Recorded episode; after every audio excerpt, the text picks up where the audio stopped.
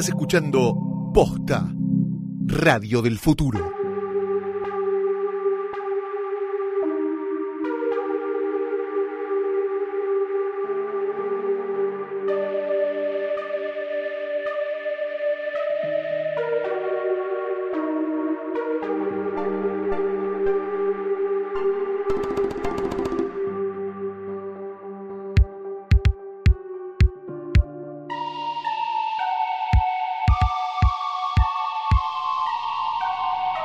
Días, buenas tardes, buenas noches o lo que sea en Endor, más precisamente en la luna, bosque de Endor, cuando estén escuchando esto que es un nuevo episodio de Es una trampa, el podcast de Star Wars de posta.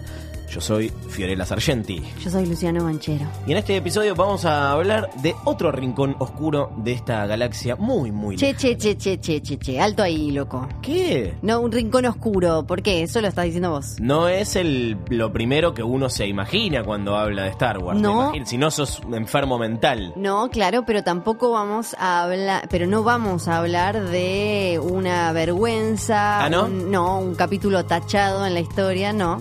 ¿Se- ¿Estás segura? Estoy segura. Porque cuando sacaron la saga completa hace unos años no estaba esto. Y ¿eh? no, bueno, pero, pero no está. Ahora, ahora, para. Ahora vamos a hablar un poco más. Nos dirigimos a la luna de Endor para hablar de. Ewoks. Ewoks. Sí, Ewoks y acá yo traje, tengo eh, cuatro Ay, Ewoks Dios. adultos, un Ewok bebé, un prendedor de Ewok cerrado porque es eh, vintage, así que no lo abrí, una cartera de Ewok, un cuaderno de Ewoks y un prendedor vintage de Ewok que sí abrí y tengo en la camisa. Te voy a empezar con un argumento a favor, el Sí. único probablemente que diga a favor de estos bichos. Qué buen merch, buen merch, Muy- buen merchandising. sí, buen merch. La verdad que las cositas son muy lindas. Hasta te digo, esto, lo- los muñequitos estos no son peludos y la verdad que quedan bien. Me imagino que deben ¿Viste? quedar bien. ¿Dónde los tenés en tu casa estos? Estos los tengo en una biblioteca en el living. Por supuesto. Vamos a hablar de Ewoks, uno de los bichos más polémicos del universo Star Wars. Estamos de acuerdo con esto, ¿no? Sí, claro, Hay es uno de polémica. los... Sí, sí, sí, ahí estamos de acuerdo. Su aparición en El Regreso del Jedi, en episodio 6, sus películas. Hay gente que hoy escuchará esto y se enterará de que hay dos películas y una serie animada. Los primeros spin-offs de Star Wars. Exactamente. No, el primero fue el especial de Navidad. Sí, después lo borraron al toque, por eso. bueno, bueno. Ay, Dios. Empecemos sentando nuestras posiciones. Sí. Vamos a jugar a Good Stormtrooper, Bad Stormtrooper. Sí, yo claramente soy el, el bueno. Porque el sos- pues sos la buena porque te gusta esta poronga. Sí, claro, porque los voy a defender acá, voy a hablar por quienes no tienen voz. Ah, requeras dos vidas. ¿Cuál es tu argumento? En líneas generales, ¿eh? Sí. después desarrollamos tu argumento a favor de los Ewoks. Mi argumento a favor es que tienen un rol, cumplen un rol vital en toda la saga y no fueron un error o una casualidad, fueron diseñados especialmente para cumplir ese rol y así lo hicieron. Fueron diseñados específicamente para cumplir el rol de marcar el comienzo del fin de Star Wars. Un No. presagio de los Jar Jar Binks por venir. La boludización de la franquicia creada para atraer a pibitos con una pavada cuando creaciones más recientes como Rebels o The Clone Wars demuestran que se puede hacer cosas para un público más joven sin tratarlos de tarados. Pero antes de todo esto, pues ya tengo la vena acá que hace... Vamos con las noticias que llegan Sí. esta semana de una galaxia muy lejana. Ah, no sé cuál. No me, no me voy a desindignar igual con la no, primera me noticia. parece que no. Que son los planes de George Lucas para su eventual nueva trilogía, que jamás va a cumplir porque eh, en 2012 vendió a Disney por 4 mil millones de dólares, si no me Sí. recuerdo mal, Lucasfilm, la compañía que él fundó y con la que eh, hizo no solamente las tres películas originales de Star Wars, sino las precuelas y monstruosidades, aberraciones como el especial de Navidad, las películas de los Ewoks y la serie animada de los Ewoks. Yo, a mí se me ocurrió un nombre para resumir eh, los planes del buen Lucas, que es Querida encogía a los Jedi. ¿Por Eh, qué? En una conversación entre George Lucas y James Cameron, el director favorito de Flor. Sí, claro, no, es, es un tipo, la verdad, yo lo admiro muchísimo, miro todo el tiempo su cine. Te encanta. Hacemos, hacemos eh, promoción cruzada con Sí. Hoy tras Noche, donde eh, se habla no muy bien de James Cameron. Lucas dio a conocer por primera vez sus planes para su tercera trilogía, para la trilogía secuela, ponele, no se entiende muy bien en qué momento de la historia de Star Wars ocurriría esto. Porque recordemos que él estaba trabajando Sí. en eso, o sea, eh, eh, iba a ser un hecho, supuestamente. Sí, sí, él de, de hecho les dijo, bueno, porque viste que hablaba así, Sí. bueno, estas son mis ideas, son mis ideas, fíjense si las quieren usar. La- se limpiaron Sí. el culo con las ideas de George. Lucas que eh, en esta conversación dice, eh, hace la autocrítica, no es una autocrítica, en realidad es una observación, todos odiaron los midiclorianos. Los midiclorianos, este concepto eh, introducido en episodio 1 en la amenaza fantasma, de que son estas criaturas de tamaño microscópico que viven dentro de todos los seres humanos, que mientras más tenés en tu cuerpo, más posibilidades tenés de usar la fuerza.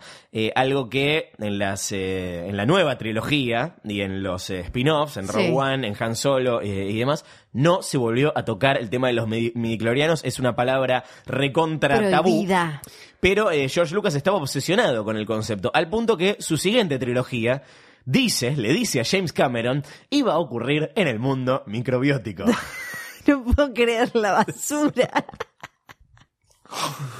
Yo quiero, y acá, y acá voy a hacer una autocrítica a mí Sí. mismo, que tipo, como nunca, que nunca ayudes a nadie. No. Porque yo la semana pasada, en el episodio anterior, dije, no, bueno, la, nueva, la nueva trilogía pasa siempre todo en el mismo lugar, se reachicó la galaxia. George Lucas, por lo menos en las precuelas, tenía buenas ideas. Me pasa, y, y una semana después viene y dice, no, bueno. No, él quería contar la historia de este universo minúsculo Sí. de estas criaturas llamadas los Wills. Que hablamos de los Wills acá. que- Sí, los hemos mencionado bastante. Eh, incluso en Rogue One eh, eh, se, se los menciona, sobre aparecen eh, por ahí y aparecen mencionados en los primeros bocetos Sí. de, de lo que fue Star Wars. Sí, igual en, en la postventa de Disney es como el concepto de Wills cambia. Sí. No, no, no, no, no es lo mismo. En las precuelas se, lo, se los menciona como una orden antigua muy conectada a la fuerza. Qui-Gon Jinn habla de, de, de- unos chamanes, de los Wills. En, en, Rogue One se habla de que est- estos dos personajes, Chirrut Imwe y el otro, Sí. eh, son guardianes de, de los Wills, pero acá no se hace referencia a criaturas microbióticas. Entonces, ¿de qué está hablando George Lucas cuando está hablando de estos Wills, de, estos de, estos, eh, de, de estos seres que controlan el universo y se alimentan de, de, la fuerza? Son como una mezcla entre ácaros y haditas. Qué asco, la puta madre.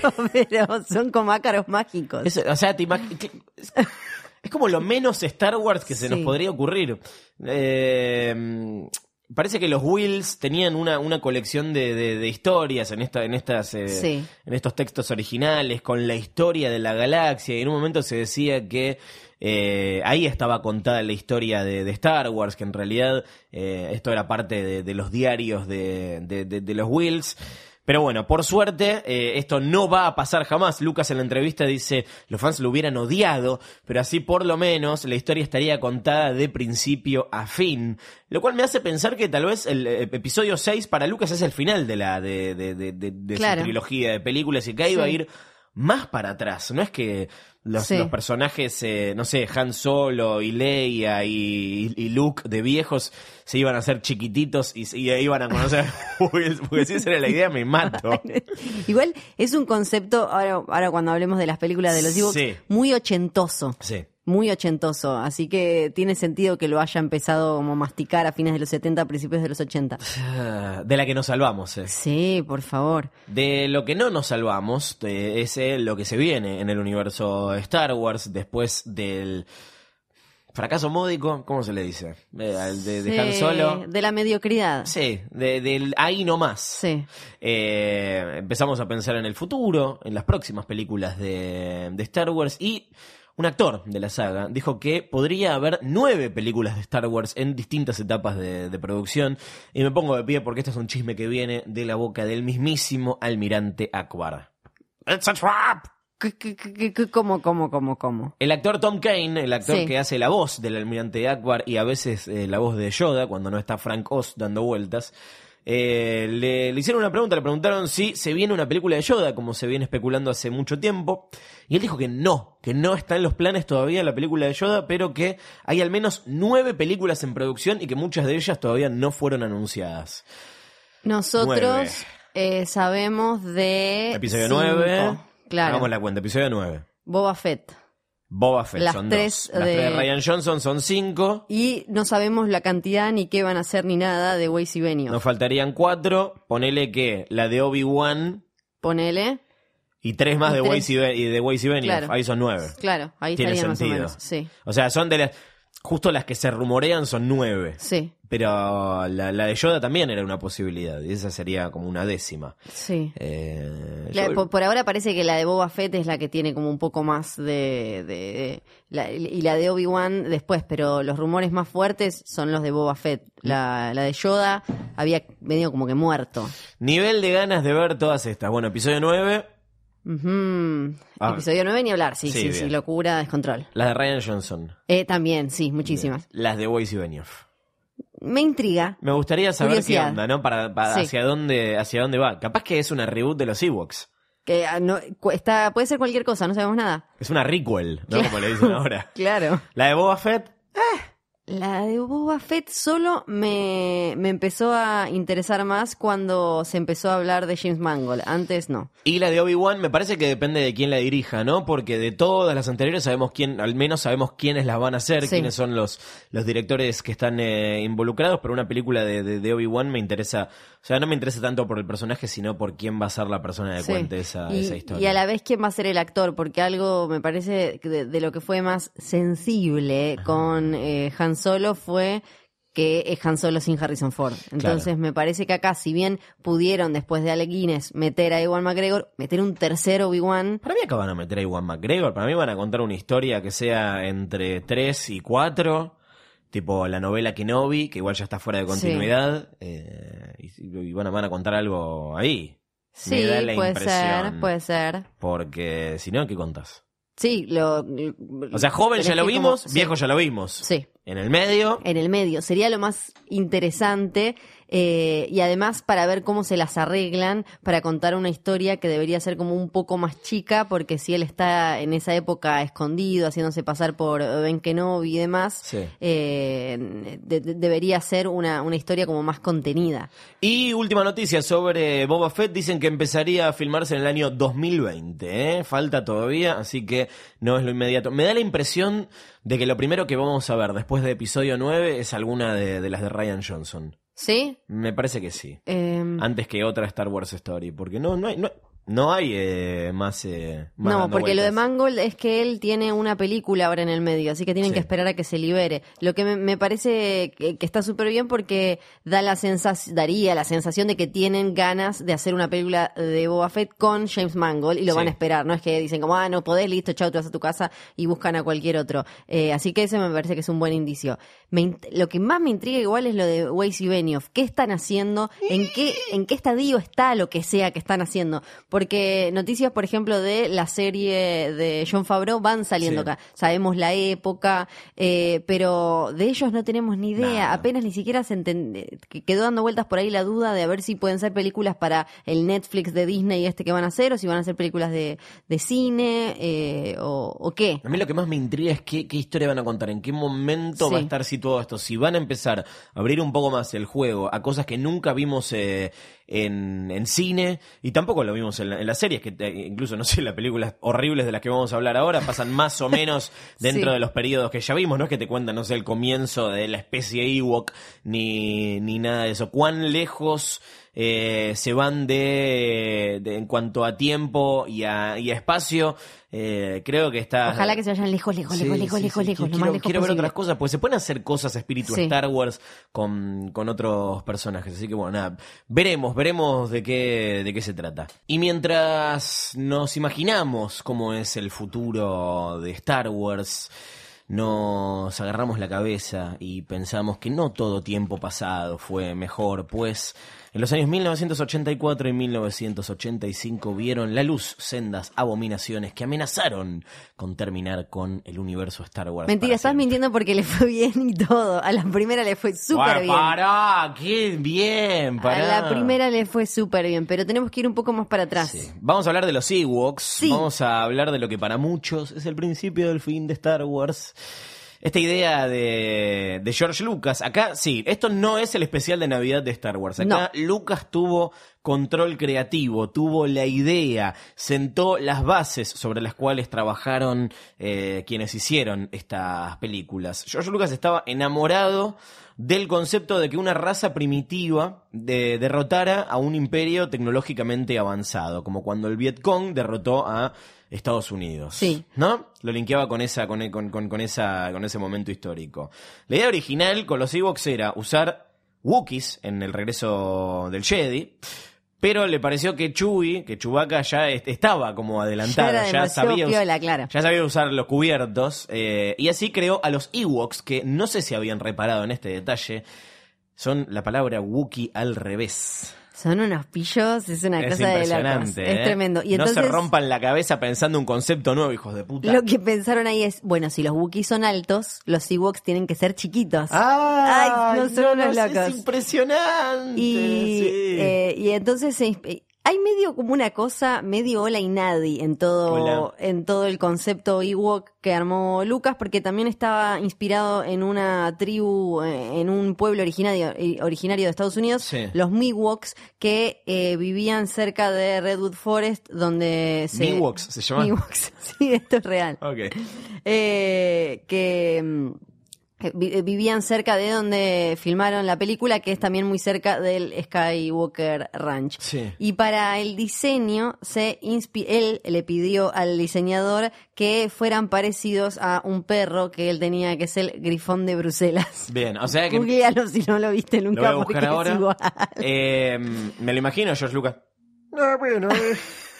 ¿Y cómo, a qué se parecen? Ay, mira el perrito ese que está ahí, qué lindo. ¿Y cómo le ponemos? No, ¿Cómo se llaman estos indios que viven acá? Porque Ewoks, también Ewoks. eh, una, eh, una, esta no es una mancha de la que se puede escapar nadie, porque estuvieron metidos en las películas de los Ewoks y en la creación de los Ewoks, todos los que hicieron la Star Wars. Eh, o sea, el diseñador de los Ewoks fue eh, Stuart Freeman, que fue el mismo que hizo a Yoda, a Chewie, hasta a los primates de, de oh, 2001 Odisea en el espacio. Sí. O sea, era un tipo que sabe. Para mí, por eso, son, están súper bien. Para, como diseño, no, no, uno no tiene nada que objetarle. El problema, creo que tienen muchos, es que se les metieron en Star Wars. Bueno, pero... eso, eso, eso. La, la- yo creo que la, raz- la razón por la que el regreso del Jedi rankea tan bajo em, en las listas de Sí. un montón de gente, incluyendo la mía, a mí me gusta mucho. El regreso del Jedi es la primera que vi, de hecho. Sí.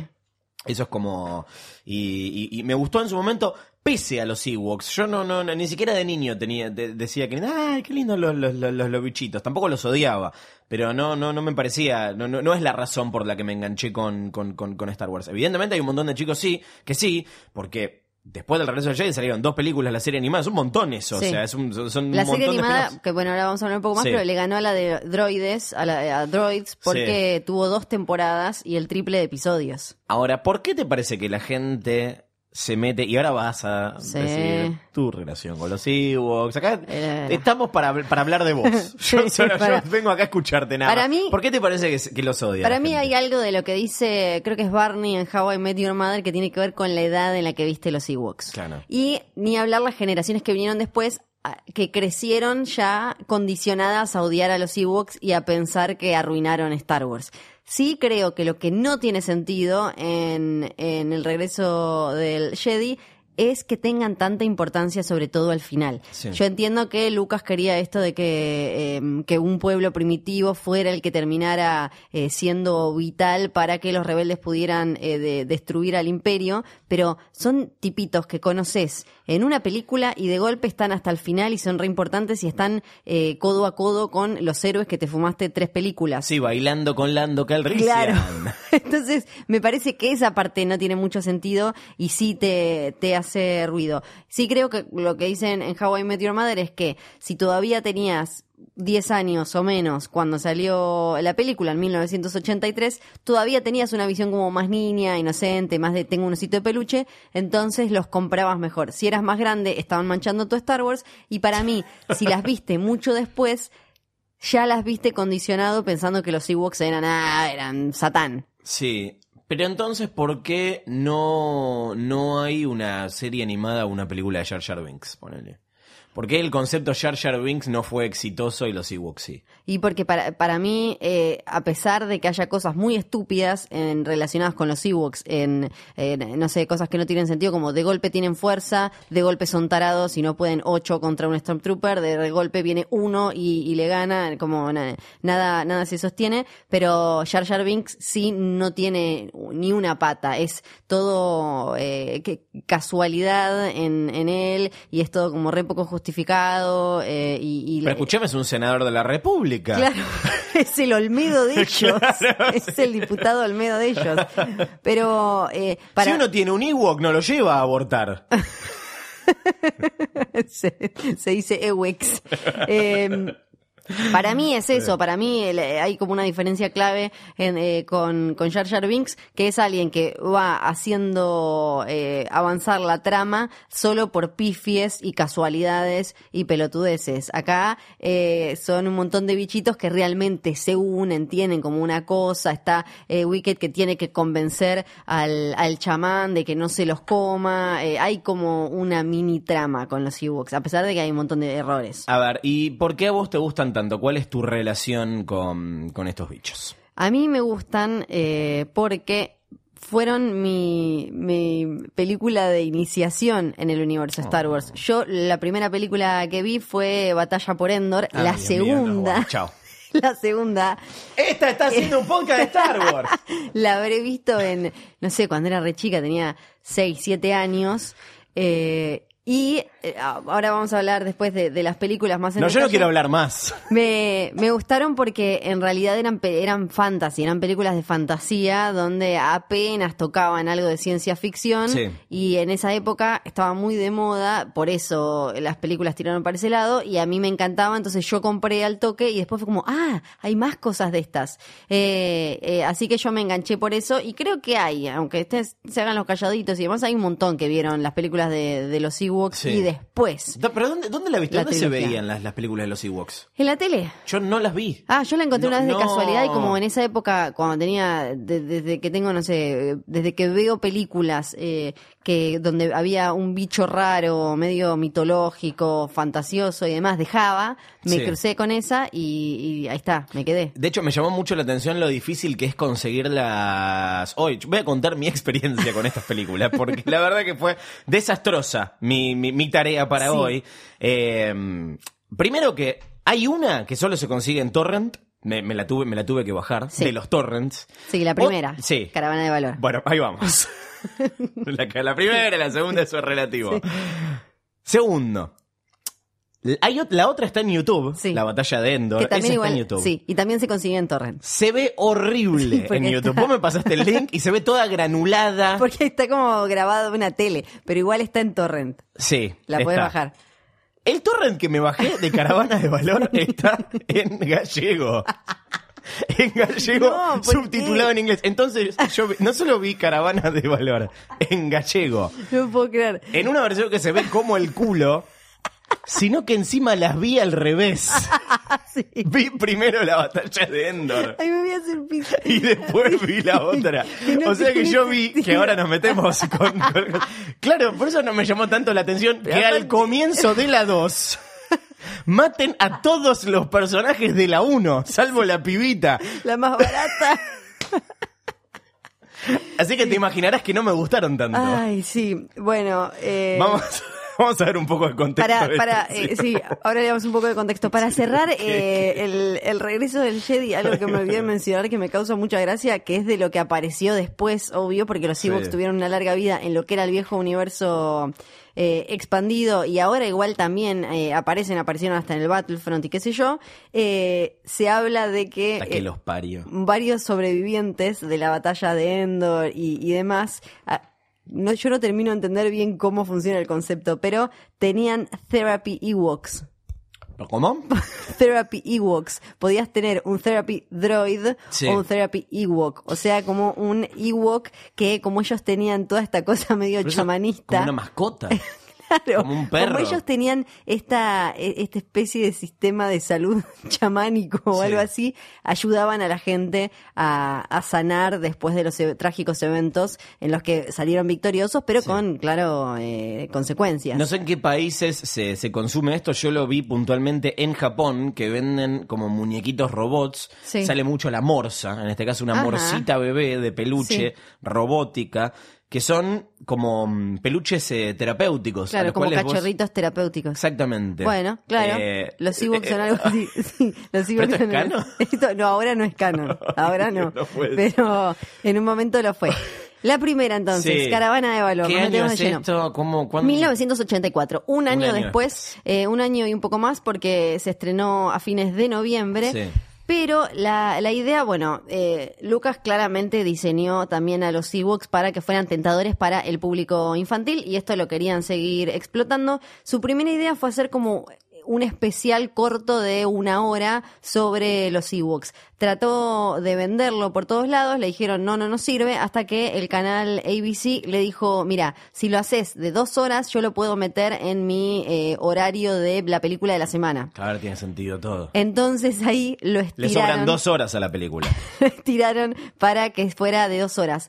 Ahora, voy a insistir mucho con esto. George Lucas tuvo control total. Es un producto de George Lucas. Sí. Es eh, igual de, de- de su creación que eh, cualquiera de los episodios que él no dirigió. O sea, no es como el especial de Navidad que delegó, que él delegó, dijo delegó. exploten, exploten la marca, vayan, hagan algo. No, acá él tuvo la idea del proyecto, él tuvo la idea del guion, él eligió al director, él eh, estuvo, eh, hay, hay incluso un, eh, una especie de mini documental de making of que hace uno de los actores eh, donde se lo ve, él estuvo en el rodaje, incluso llegó a dirigir escenas. Uno de los actores dice, yo tengo la hoja en la que dice que el director del día eh, era George Lucas, se lo ve ahí, él decidió todo. Eh, incluso Joe Johnston, el director de, eh, por ejemplo, Capitán América, Sí. el primer Vengador, Es- hizo también. Jumanji, que es eh, uno de los responsables de que Star Wars se viera como se viera la trilogía original. Perdón, ¿Sabes qué otra película hizo Joe Johnston?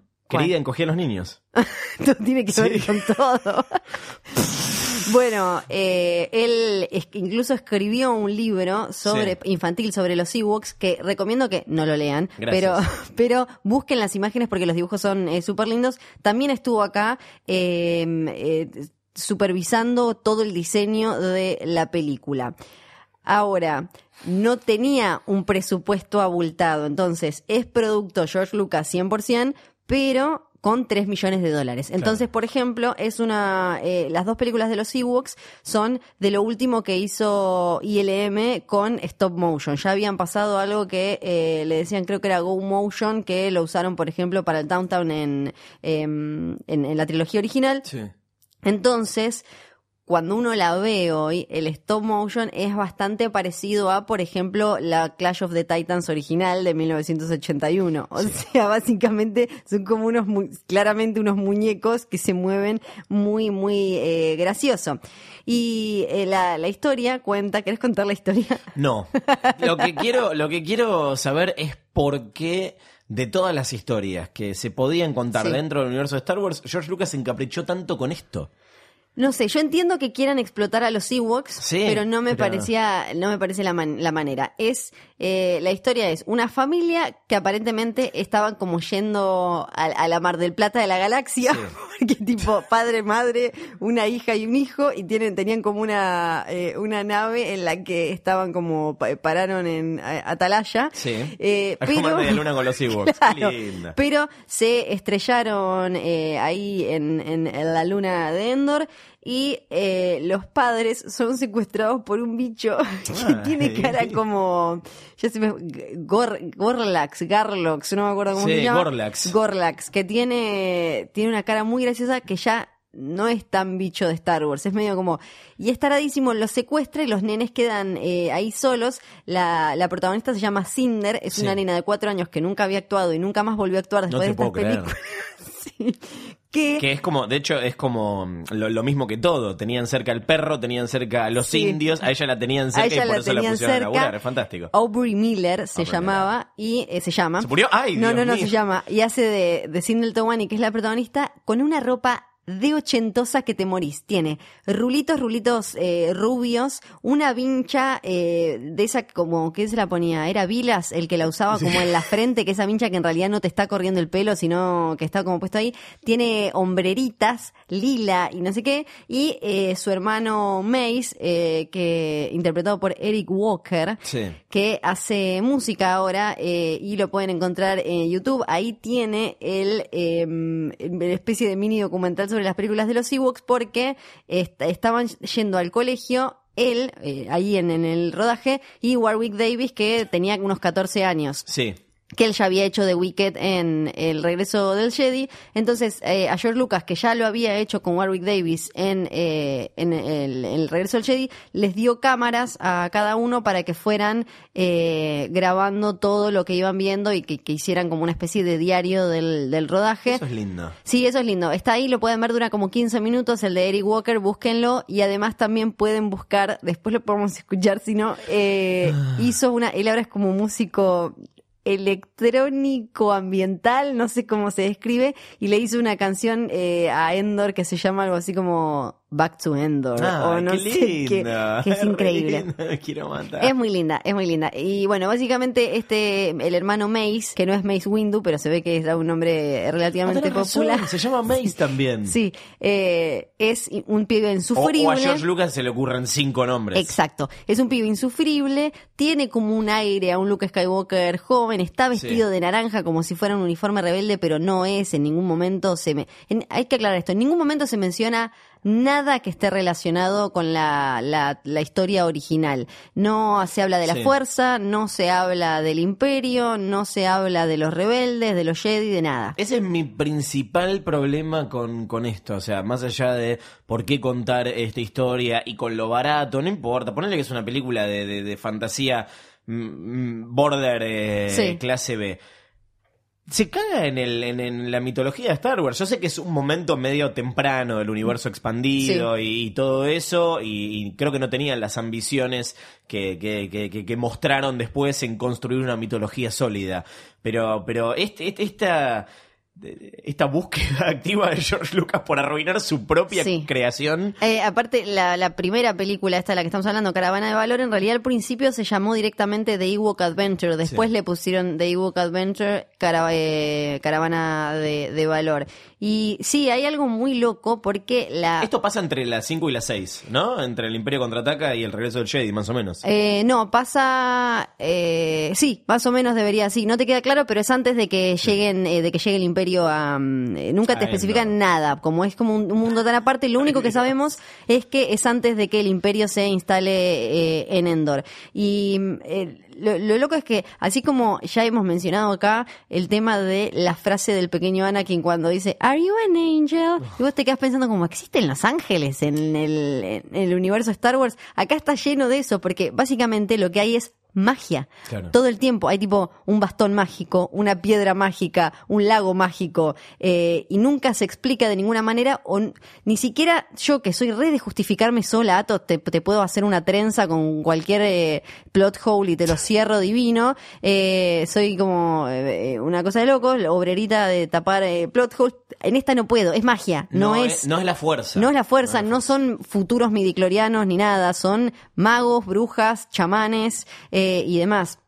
Y para mí esto es muy eh, es muy fácil explicarlo porque era algo que estaba de moda en la época. Era pe- pensemos en Laberinto, el cristal encantado, em, eh, Esto es em, antes de Willow, ¿no? Sí. es antes de Willow, es un poco como una, te das cuenta que hay como una especie de prueba para Willow, eh, la historia sin fin, la de El Mago de Oz del, del 85 que era súper oscura, ¿cómo se llama? Lady Hawk, la de, creo Sí. que si no me acuerdo mal era la de... Super Yuya con trabajo astral. Exactamente. Sí. Era una época en la que esto se recontrausaba y las películas infantiles tenían como estos monstruos un poco más oscuros y demás. Así que lo que quisieron hacer claramente es subirse a esa con esto. Eh, no, eh, acá meto un al- algo que puede puede ser esa trenza que cierre el, el- el plot hole, particularmente la segunda, la bruja que aparece esta charal Sí.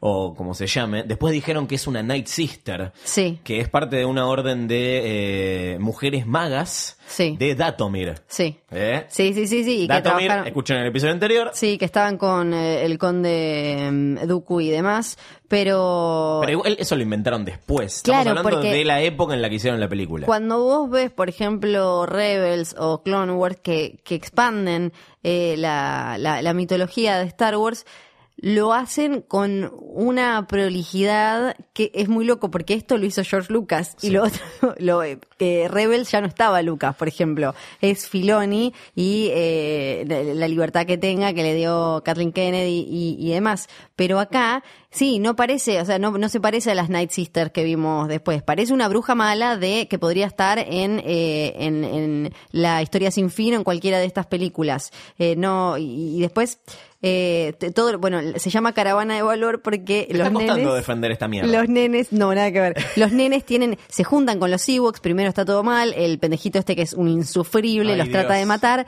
pero la nena eh, Sindel se hace amiga de Wicked y ahí hay otro plot hole porque entre las dos películas Wicked termina hablando bastantes frases en inglés, pero cuando se cruza con Leia por primera vez no entiende un pedo, entonces es como después trataron de explicarlo diciendo es que en realidad eh, en Star Wars hay como un idioma que es el básico, le dicen Sí. Basic. En realidad, la familia Towani no estaba hablando en Basic, estaba hablando en otra cosa, pero para, para eh, facilitarle el visionado a los espectadores, lo pusimos en inglés, pero en realidad no están hablando el mismo idioma, el básico que hablaba Leia después. Que como tipo Igual te entiendo, ¿no? Como viene Disney, compra todo y dice, bueno, todo esto no existe más. Es Sí, más fácil que claro. inventar todas esas excusas. Es que es tremendo. Por ejemplo, otra cosa que tuvieron que hacer es ponerle párpados.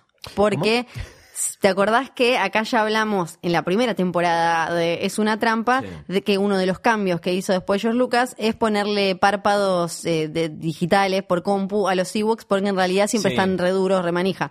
Eh, ahora en esta película se habían dado cuenta como que la nena con el Ewok duro eh, por ahí era muy raro, entonces eh, pueden eh, pueden eh, parpadear y tener como una cara un poco eh, más normal, eh, no sé. Claramente es una película eh, fantasy, para mí esa es la diferencia total y por, por eso hace súper ruido. No es una película de ciencia ficción, no, no hay nada que te lo acerque a eso, pero cuando se estrenó a fines de noviembre tuvo muy buen rating Sí. e incluso tuvo nominaciones en, en los O sea, no le fue mal, no fue un eh, fracaso para nada. Hay algo que es buenísimo de esta eh, en particular, que no me acuerdo, creo que no, no, no aparecen en la segunda, son estas especies de haditas, los wistis Sí, los Wisty Boys. que aparece una que se llama Irrina o algo así, que es básicamente un hada, es como la campanita de los Ewoks, que después igual, y por eso digo que no es un capítulo totalmente vergonzoso, porque hay, hay algo que está haciendo Lucasfilm ahora que es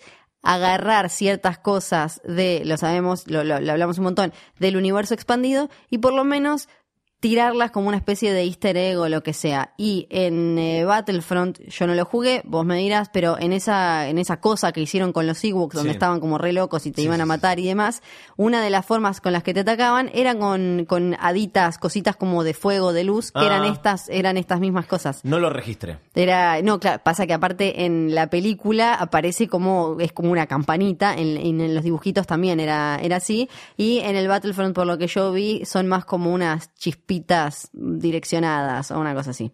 Como le fue bien a Caravana de Valor en el 84, tenían que hacer otra, claro que Eh, sí. obvio. Y después, entonces, un año más tarde, llegó Batalla por Endor, que la vendían como, es muy buena la frase, The Mightiest Combat in the Galaxy. Sí, claro, por supuesto. Era La batalla más poderosa de la galaxia. Y ahí es cuando vos viste, entonces acá cambian de, de directores, aparecen eh, los dos hermanos que después hicieron eh, Pitch Black, la de Riddick y demás. Ah, qué bueno. Inventaron, inventaron todo eso. Se fueron de acá para, para allá. Y mm, acá eh, se ve que no le querían pagar a los actores eh, humanos que, que tienen que pelar la cara a la familia Towani. Sí. Y los matan a todos en los primeros cinco minutos, menos a la nena. Pero Ah. aparte, todo tiene una excusa y las excusas son buenísimas. Resulta que esto es real. Lo, que cuentan los tipos, los, hermanos estos, que son los que, que escribieron el guion y la dirigieron, es que ellos tenían, mm, antes de empezar, tuvieron, tenían reuniones de horas y horas con Lucas y con Joe Johnston y demás. Y lo que le dijo Lucas antes de empezar es, yo quiero una historia que sea eh, sobre una huérfana que eh, termina eh, teniendo que trabajar con eh, los Ewoks y qué sé yo, porque había visto Heidi con su hija hace muy poco, entonces la había flasheado con una nena huérfana que estuviera en un ambiente como de bosque o algo así, o una montaña, y se encontrara con un viejo medio ermitaño, le enterneciera el corazón y el viejo terminara eh, siendo amable, adoptándola o lo que sea. También había flasheado un poco con la familia Robinson, Sinbad y esa cosa como de quedar a la deriva. Empiezo a pensar que George Lucas no es el genio creativo que todos sospechábamos. Esto lo cuentan, eh, lo dijeron ellos y George Lucas nunca lo negó ni nada. Entonces a ellos se les ocurrió que los villanos de esta película podían ser como unas especies de piratas espaciales o algo así que vienen de un planeta que se llama Sanias, si no me acuerdo mal, y aparecen estos Marauders que son, ahí se pone recontra Clash of the Titans porque el diseño tienen un castillo, llegan a Endor y quieren conquistar Endor porque también, no sé qué pasa en Endor, que todo el mundo choca y queda ahí. Eh, Debe tener un campo eh, Claro, magnético es muy el poderoso. triángulo la- de- Exactamente, es la gravedad. Eh, y, eh, Arre. y hay uno, hay uno que es muy malo, pero parecen como si fueran de Masters of the Universe, o sea, parecen villanos sí, de He-Man. Tienen como armaduras eh, antiguas, un castillo, la bruja esta que se convierte en pájaro, que el diseño todo parece salido de Excalibur, de John Burman, no tiene nada que ver con nada. A, la nenita le matan a toda la familia en cinco minutos y la nenita ya está como va y Es muy listo. cruel, de verdad. Es, es Sí, realmente cruel todo lo que pasa. Eh, va y listo, me fui y se va y se cruzan con un viejo que está solo. Esto es real, por favor, eh, lo, pueden, lo pueden torrentear. Se encuentran con un se encuentran con un viejo que se llama Sí, Noah sí. que vive en una cabaña en el medio del bosque, pero es una cabaña, es como si fuera la cabaña de Hagrid, eh, pero en Endor, en el medio del bosque, y el viejo al principio los echa y todo, y al final se enternece y los ayuda. Porque los malos eh, lo que quieren es aprender a usar un, ellos le dicen como power cell, eh, que es eh, como si fuera, no sé, la nafta o el motor de lo que era la nave de los padres. Entonces quieren que la nena, que es Sindel, los ayude a, a usar eso para que se puedan ir y, y, mm, eh, qué sé yo. Menos mal que me la contaste porque no entendí nada de todo esto. Eh, es, eh, es- yo tengo ¿Para que- cuál te gusta más, la primera o la A segunda? mí me gusta más la segunda. ¿Por qué? porque es la que tiene más fantasía y la que parece más una película eh, de, de, de como atemporal por esta cosa de que, de, de que tiene un castillo y estos malos que parecen eh, tipo ogros medievales mezclados con que, que andan necesitando una pila Sí. eh, lo de la bruja en un momento muy cualquiera, eh, la bruja se transforma en una mina rubia con el pelo larguísimo en el medio del bosque, con un unicornio blanco, y la nena va tipo como, oh, chica rubia, quiero ser tu amiga, y de golpe se convierte en morocha malísima.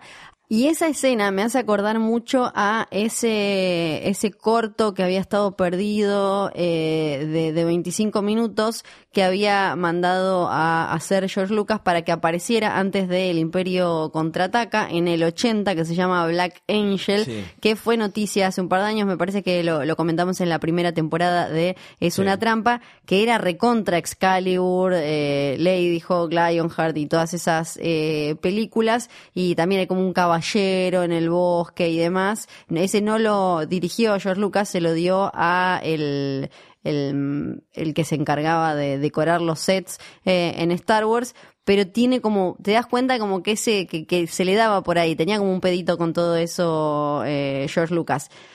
Una cosa ponele que interesante. Qué de- bueno. batalla, la batalla por Endor. Además, además de que ella Me es costó la- mucho, mucho terminarla, en serio. Es como. No es buenísimo además que Wicked, que termina casi hablando más inglés que todos sí, nosotros sí, sí. juntos, deja que Sindel, la nena, se vaya con este viejo que encontró en el bosque. Es tipo...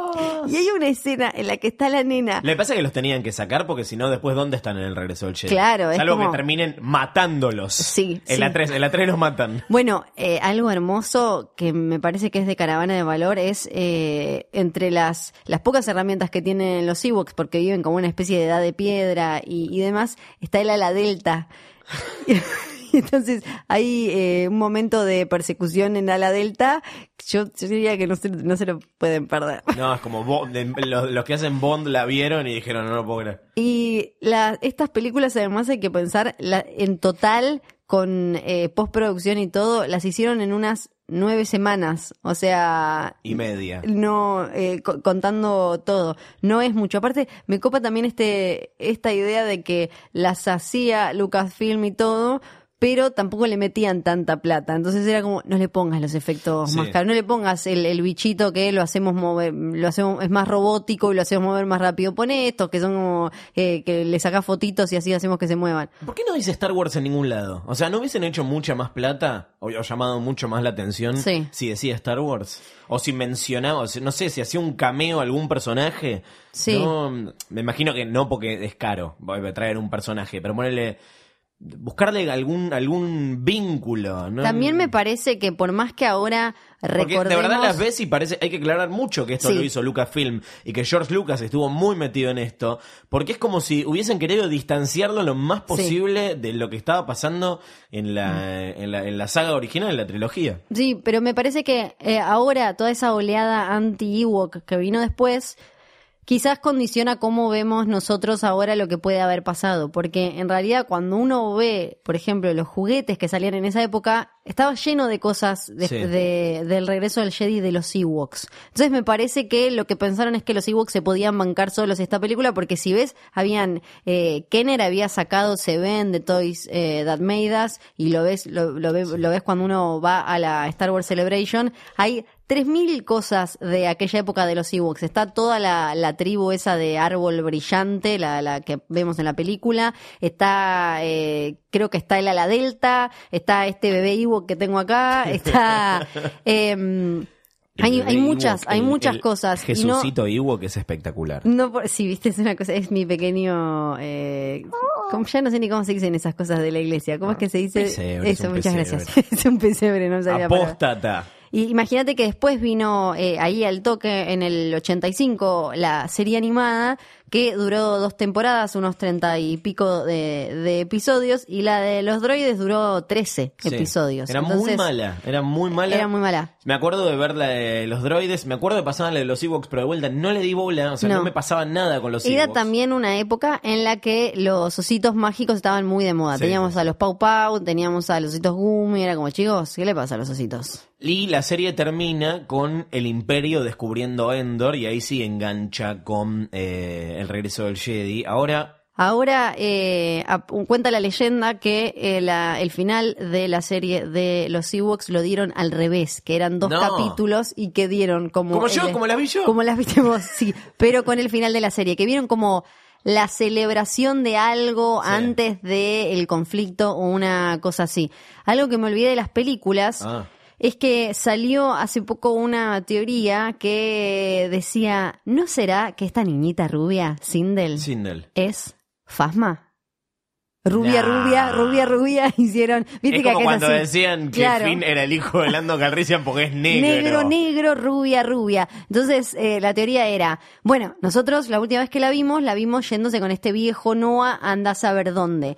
Y si la agarró el imperio y eh, después, una vez que eh, dieron de baja el, la cuestión de los clones y demás, ella fue la primera Stormtrooper persona y por eso ahora tiene la importancia que tiene en la primera orden. Todo eso sería posible si estas historias fueran Sí, canon. sí, sí, sí. pero no lo son. Lo único No. que es canon de todo lo que hablamos, las dos películas, la serie animada, solamente episodio 6, El regreso del Jedi, sigue siendo canon.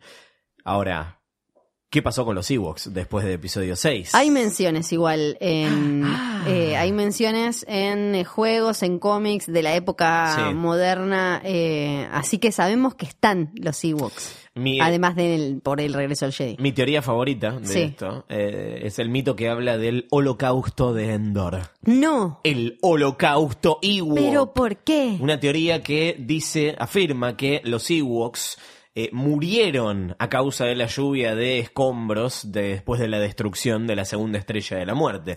Tiene sentido, si Sí, se hubiesen sentido. eh, eh, quedado extintos como los, los dinosaurios. Incluso físicos opinaron sobre el tema, viste los científicos Sí. que agarran a la cultura pop para demostrar ciertas cosas, diciendo que efectivamente ese sería el caso. Si explota un satélite como es la, como, o un arma como, como la estrella de, de- de- de la muerte, dónde está ubicado el planeta con respecto de- del objeto que explota, sin dudas eh, hubiese sido destruido por completo eh, la superficie del planeta. El debate se terminó cuando intervino la cuenta oficial en Twitter de Star Wars. Me diciendo- encanta cuando hace eso. esto es canon, ahora Sí. esto es canon porque pasó después Sí. de la compra de, de Lucasfilm por Disney, que los rebeldes activaron escudos para proteger a la luna de Endor de la lluvia de escombros. ¿Vos te imaginás el chabón que tiene que avisar como, che, me están preguntando esto, me están preguntando Es esto, Pablo ¿qué digo? Hidalgo, ¿Qué es digo?" obvio que es Pablo Hidalgo, Sí. este, es, es obvio. Lo queremos tanto. O sea que la puerta está abierta todavía a Sí. que Disney haga de las suyas con los Ewoks Bueno, o Bueno. con sus nuevas criaturas favoritas. Sí, a mí no me extrañaría tanto. Bueno, los Ewoks, si no me acuerdo mal, aparece. Sí, Wicked aparece en Forces of Destiny. Sí. Eh, me parece que le están buscando la vuelta porque todo indica que los niños, los de hoy, reaccionan más a eh, todo lo que es droides y criaturas antes que personajes Claro. humanos. Así que para mí no sería una locura. Y si te pongo en la difícil situación Ay, de a elegir Sí. entre los porks, que bueno, la semana pasada vino uno, Sí. estaba riquísimo, Basta, ¿no? eh, y los Ewoks. sí. No, no, yo sé que vas a votar con el corazón, no vas a votar con la cabeza. Tratemos Ah. de dejar de lado la nostalgia un, un segundo. Eh, lo primero que me sale pensar, ya que recién dijiste, hablaste de qué rico estaba el pork, Mm. es que menos mal que eh, las películas de los Ewoks vienen antes, porque la niñita esta Sindel, si no, hubiera sabido que los Ewoks comen carne humana.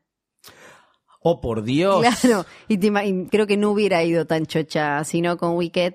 Eh... Ah, pará, una cosa que me olvidé de las películas. Uno ¿Qué? de los Ewoks es el... Tengo muchas cosas para contar estas películas. Eh, buena. Eh, uno de los Ewoks es el, el enano negro de Irene Yo y mi otro yo y no sé cuántas otras películas.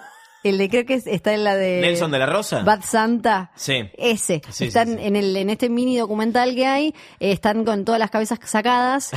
Y ahí ves que es uno de estos. Y me acordé, ¿te acordás en, en la Star Wars Celebration? Los pobres Ewoks que están para que les firmen autógrafos. Ah, esto tenemos, creo que ya lo Sí, contamos, pero tenemos pero que contarlo de, de, de, de vuelta. En la Star Wars Celebration, que es como la Comic Con, pero de Star Wars puntualmente, nosotros, eh, Fiorella fue a más de una, pero la que fuimos juntos fue eh, una en la que vimos que hay un sector de para famosos, Sí. ¿no? Donde los tienen ahí hacinados. No. Está el sector de mega famosos Sí, sí, sí, en el sí, que sí. están súper tapados y no ves nada. Mark Hamill, en ese momento Carrie Fisher, Harrison Ford no, porque no le gusta toda esa Sí. gilada. Están todos los extras, está, no sé, el tío Owen y, Sí. y todos esos. Y va descendiendo, ¿no? Tipo, Y viene están más amuchados. Viene Anthony Daniel, Citripio, viene, ¿cómo se llama? Eh, Peter Mayhew, Sí. el ex Chewbacca. Sí.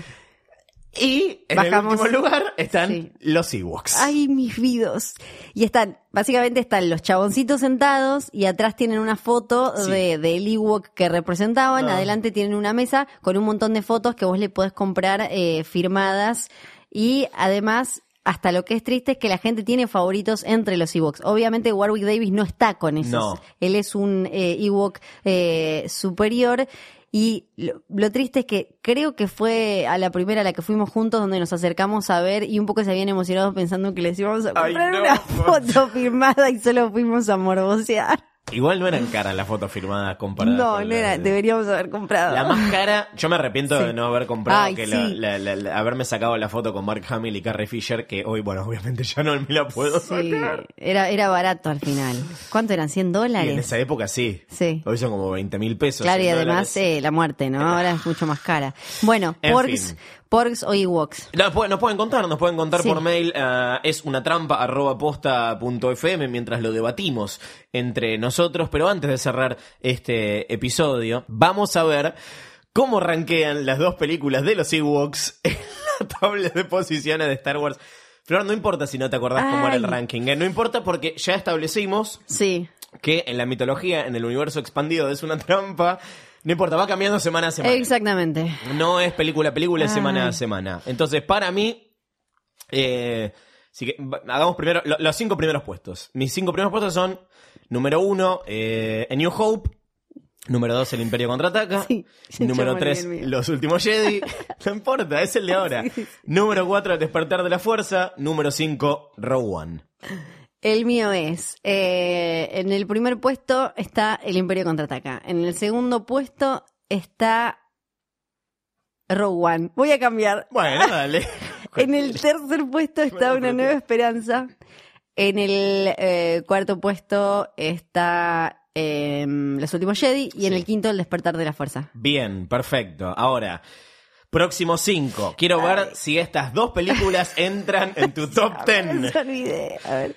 Puesto 6, La venganza de los Sith.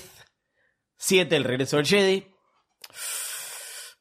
8, Han Solo. 9, La amenaza fantasma. 10, El ataque de los clones. A ver, el mío es, es, entonces 6. en el 6 pongo el regreso del Jedi. Sí. En el puesto número 7, la venganza de los Sith.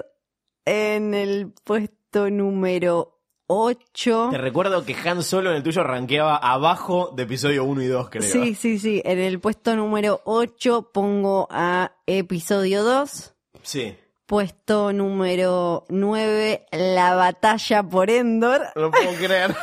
No lo puedo creer. Puesto- en el top 10. Puesto número 10, episodio 1. Ok. Mi...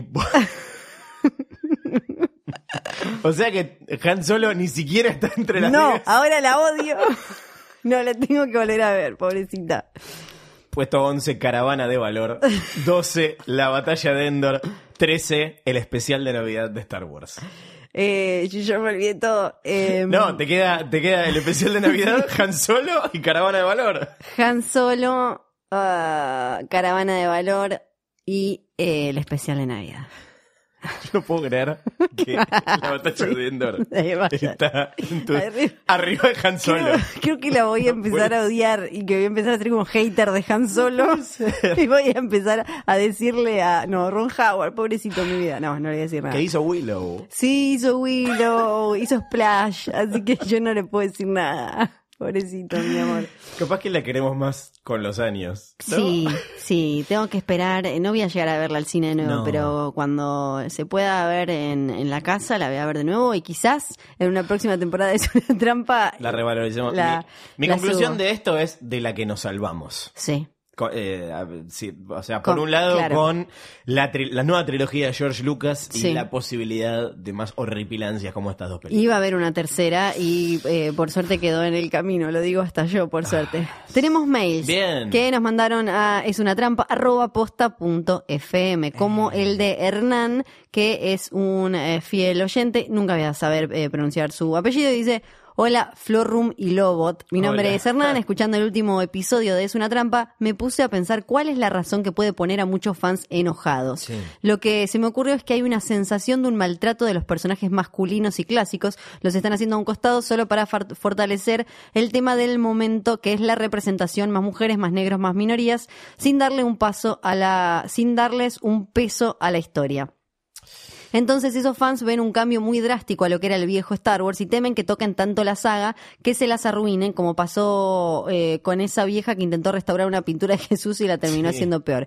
Es una humilde opinión de un fan que se siente un eh, Grey Jedi en el medio del conflicto, estando de acuerdo con ideas de ambos bandos. Me encanta el podcast y Oh, sigan gracias. por más que la fuerza los acompañe. Sí, para mí ese es uno de los grandes problemas, que es- igual tiene que ver con un problema de, de- de un cambio de paradigma social, cultural que se está dando en todos los ámbitos, eh, donde mu- muchos hombres están viendo que lo, lo que eran minorías en cuanto a representación están teniendo más lugar y creen que eso significa que entonces eh, el lugar de, de los hombres está siendo como machacado, está, está siendo cada vez menor, cuando en realidad solo está siendo compartido, Sí. que antes era monopólico. Sí, sí, sí. Yo no, no veo que exista esa degradación del, de, de- de- del hombre en las películas. De hecho, lo podemos ver también en la gente que está detrás de cámara. O sea, por más que esta representación es cada vez más grande en pantalla,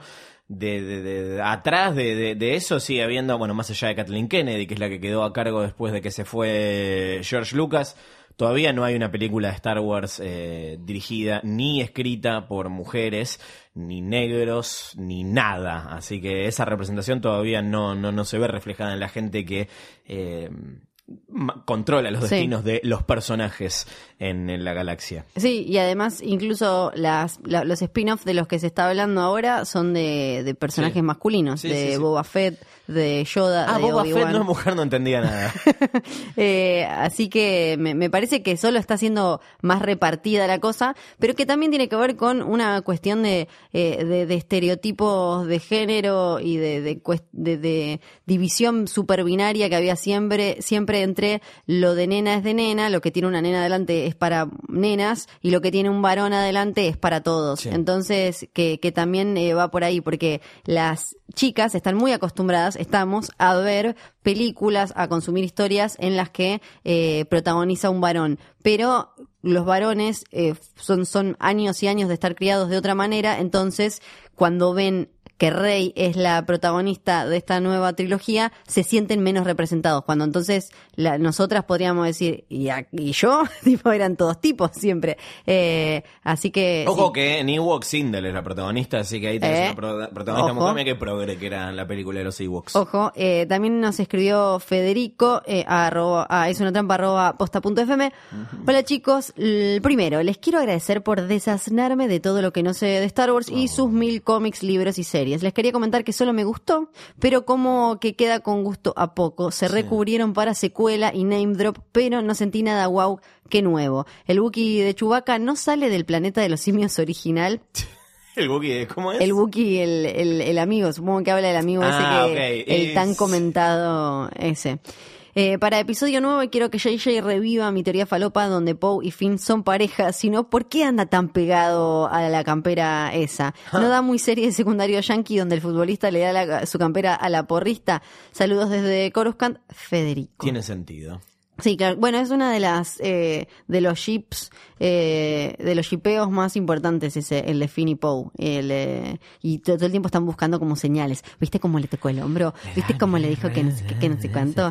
Igual Finn tiene demasiadas ventanas abiertas, ¿no? Porque ya tenía... Con, eh, ah, con Rey al final. Exacto, con Rey, que Igual parece dijeron como- que. eh, Claro, pero un poco parece como el amigo denso que ella le, no le da ni cabida y él está como, como, ay, dale, algún día me vas, vas a dar bola.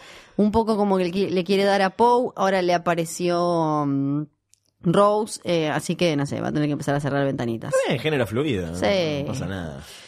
Facu mandó un aguante Ryan Johnson. Hola, Fiorella y Luciano. Les comento que el viernes vi que Fio publicó en Twitter que iban a grabar el nuevo episodio hablando sobre The Director and the Jedi. Y como buen fan de ustedes dos, hice la tarea y el sábado me levanté bien temprano para ver nuevamente de la Jedi y después el documental. Ah, me encanta. Muy bien, 10 ya. Muy aplicado. Debo decirles que coincido en muchas cosas que dijeron. Hoy me declaro aún más fan de Ryan Johnson y todo lo Eh. que él hizo para darle un giro necesario a estos tiempos para la saga. Creo que hay que dejar de lado todo eso de tiempo pasado siempre fue mejor y disfrutar de una saga que se adapta a la actualidad con mujeres en papeles protagónicos, tomando el sable láser, la espada y todo lo que sea necesario para sacudir el sistema. Por último, quiero comentarles que hubo tres momentos en The Director and the Jedi que me emocionaron mucho. El primero, el segmento dedicado a Carrie Fisher y su participación en la peli, mostrando lo mucho que significó para Ryan y para todos nosotros. Cada vez que veo una peli de Star Wars se me escapa una lagrimita por nuestra bella princesa. El segundo, el momento en el que Mark Hamill y el resto de la producción se entera que Frank Oz va a volver a interpretar a Yoda. Sí, ese es increíble. Ese es mi favorito, creo. Fue un momento en el que todos sintieron que su niño interior volvía y quería salir y abrazar al títere verde. El último, la secuencia en la que Ryan Johnson le comenta a Mark Hamill el nombre de la película. La charla entre ambos es tan honesta y sencilla que emociona. Bueno chicos, espero que no haya sido tan largo el mail. Ay, no. Les mando abrazos desde Córdoba y les sigo haciendo el aguante en todos los podcasts que hagan hasta el fin del mundo, sí, hasta Ushuaia. Ay, dijo Ushuaia. Más mails, mándenos. Sí, hay más mails. Vos también nos puedes escribir a esunatrampa.posta.fm. Ahí recibimos preguntas, comentarios, Sí. teorías, También. lo que quieran decirnos relacionado con el universo Star Wars y si Porgs o Ewoks o también ninguno de los dos. Para la semana que viene, Sí. los vamos a mandar a hacer la tarea una vez más. Ya los invitamos a ver The Director and the Jedi. Sí. Ya los invitamos a ver Ewoks, Caravana de Coraje, de Valor y La Batalla por Endor. Ahora los vamos a invitar a ver The People vs. George Lucas, un documental que relata los sentimientos encontrados de muchos fans con respecto a la polémica figura de George Lucas, que a su vez es la persona que creó este, este universo tan grande y expansivo, y al mismo tiempo es quien probablemente lo haya arruinado. Así que vean este documental para la semana que viene y vamos a estar hablando de eso y de qué está pasando con George Lucas ahora que ¿Qué está afuera. ¿Qué piensa? ¿Qué hace? Eh, todo eso. Esto en el próximo episodio de Es una trampa que lo pueden escuchar en posta.fm tanto en su compu de escritorio como en su teléfono. Nos pueden escuchar y seguirnos en Spotify, pueden hacerlo en Apple Podcasts, lo pueden hacer en Google Podcasts. ¿Eso Y existe o estás eso inventando ya? existe Ah, a mira. partir de esta semana. Ah. Sí, si tenés Android, bajate la aplicación Google Podcast, Ajá. pones Es una trampa y Sí. te puedes eh, suscribir como en cualquiera de tus aplicaciones de podcast favoritas. Gracias Radio en Casa, donde grabamos este programa. Gracias Nico, hoy por la asistencia, por los mates, por todo. Se vino vestido de Ewok y todo, la verdad, el- la capuchita esa le queda muy bien. Es impresionante, Sí. ¿eh? Y la lanza me parece que es de verdad. Sí, también. Eh, ¿Y qué más? Nada más. Está, Listo, listo. Yo soy Fiorella Sargenti. Yo soy Luciano Manchero. ¿Y qué? ¿La fuerza? Los acompañe. ¡Ay! Les acompañe.